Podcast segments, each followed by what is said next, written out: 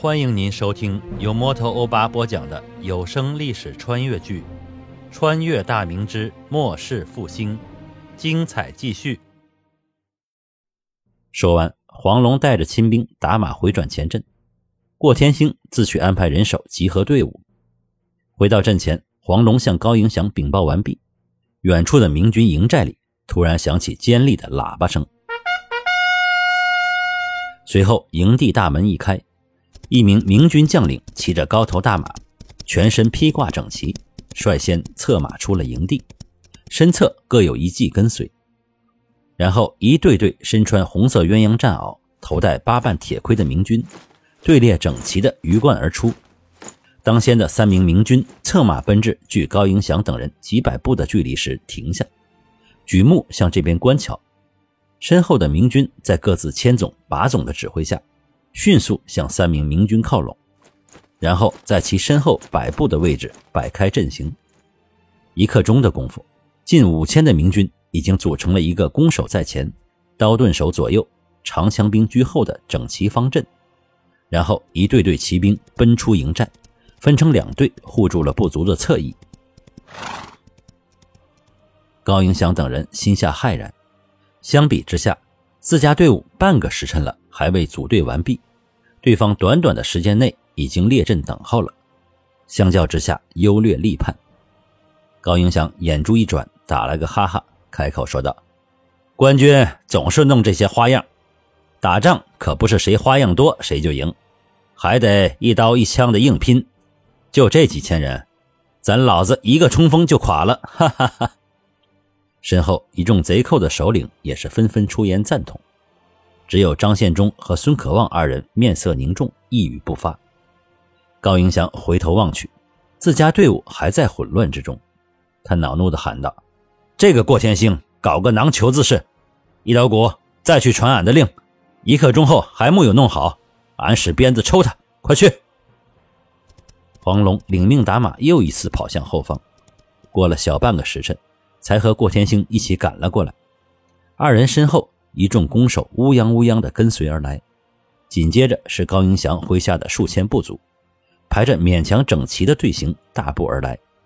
至于各股贼寇们凑出的所谓精锐，依旧是纷乱无序，吵吵嚷嚷地跟在后面。王龙二人在高迎祥几步外勒住战马，郭天星骂骂咧咧地过来：“闯王，除了俺自家的弓手，那些驴球子没几个会开弓的，俺分派下去。”找了半天才凑了一百多，加上俺自家的，统共八百多个。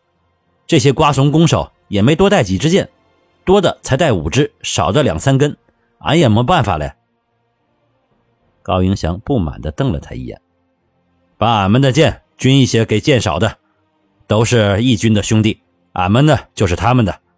分派好以后，赶紧列阵，弓手向前迎战，到了射程，扎住阵型开始射。射没了，向两边退，步卒向前冲，骑兵护住两边。对面就几千官兵，俺们这么多人，一个猛冲就冲垮他们了。郭天星，你指挥攻守；黄龙，你带队冲，去吧。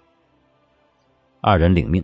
郭天星等攻守队伍来到近前后，带着几个亲兵开始整顿阵型。几个人手里拿着马鞭，口中叫骂着，马鞭抽打着。费了半天劲，才勉强把八百余弓手组成了一个歪歪斜斜的方阵。郭天星抽刀大喊一声，带着亲兵驱马前行，弓手们紧随其后，向着前面五百余步外的官军行去。本来就不整齐的队伍，走出几十步后又乱作一团。高迎祥等人看着都皱眉不止。张献忠驱马来到高迎祥身前，闯王有点不对劲。官军骑兵的人数不够多。高迎祥愣了一下，随后笑道：“俺早就探查过了，官军马队不过三四千骑，这回出来也就两千之数，为的是护住部族，剩下的准是看俺们人多势大，怕一会儿打将起来，撤回营寨不便。老张，你看见没？官军离开营寨不远，定是想和俺们硬碰硬一下，挫一下俺们的锐气。”之后定会退回营寨守着，官军的营寨扎得好啊！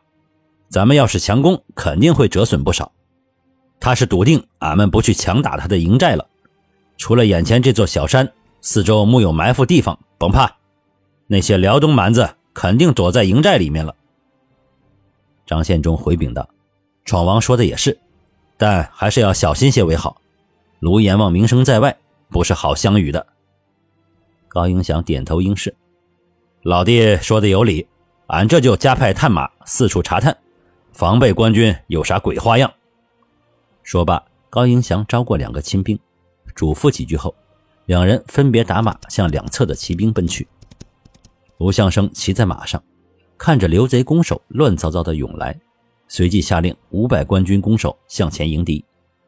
杨茂公挥动手中的三角红旗，连挥五次，后面前排的五百弓手出列，排成前三后二的阵型，越过卢相生，向贼兵大步而行。高迎祥见官军小队离开大阵，立刻下令挥动旗帜，让自家的马队出击，绞杀这一小队的官军。但官军早有防备。高迎祥的马队看到旗号后，慢慢向前运动了一下，两侧的辽东骑兵同时向前动了一下。高迎祥见状，只能作罢，令骑兵停住。对面贼兵攻守眼见官军迎面而来，很多人不禁慌张起来。有的贼兵扭头就想跑，有的惊慌大叫，有的开弓就射。郭天兴脸都气得青了。他纵马过去，一刀将一个想要逃跑的贼兵脑袋砍了下来，一股鲜血从被砍掉脑袋的脖子里喷涌而出，被砍掉的头颅咕噜噜的在地上滚动几步之后才停住，脸上带着惊慌的表情，双目圆睁，嘴巴大张着，看上去骇人之极。一众贼兵顿时被吓住了，场面顿时安静下来。郭天星面目狰狞，举刀大喝。谁他娘的再跑！老子刀不是吃素的！整队！双方相距几百步，官军走出几十步就停一下，整顿队形，然后继续前行，行动非常迅速。贼兵们刚刚排出一个两排各四百人队形的时候，官军已经来到一百五十步左右了。贼兵们在过天星的威胁下，硬着头皮迎了上去。在离官军一百步的时候，贼兵弓手停下。说什么也不肯再向前去。过天星眼见着官军已进入射程，仍未停住脚步，立刻大声下令放箭，然后自己带着亲兵打马撤向一边。贼兵弓手们纷纷张弓搭箭射向官军。百步余的距离，虽然在弓箭的射程之内，但箭支落下时已是绵软无力，杀伤力微不足道。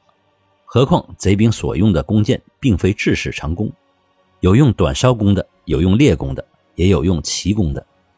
第一轮八百支箭矢，只有三分之一落到官军队伍里，大部分被官军的铁盔弹开；少数箭矢落在身上，也无法穿透里面镶着铁片的鸳鸯战袄。只有几个倒霉鬼被射中了手臂，但也入肉不深。中箭的几个官军咬牙忍着，照旧向前行进。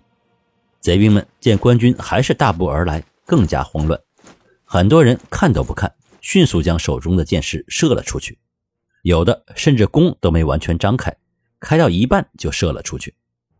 贼兵射出的四轮箭矢之后，官军来到距离七十步左右的距离，中箭失去战斗力的只有五十余人。这五十余人自动落在队伍最后，其余的迅速移动，阵型依旧整齐。一名带队的把总呼喝一声，官军停住，开始张弓搭箭。随着把总吹响哨子，一阵弓弦响动中，四百余支铁箭“嗡”的一声，斜斜地飞上天空，转瞬间到了贼兵们的头上。铁箭向上动能失去，在箭头重量的带动下，一拐头，猛地向地面扑来。随着一声声惨嚎，三愣箭头狠狠地扎在贼兵们的头肩上。这些贼兵弓手几乎都没有披甲，头上也紧裹着布巾。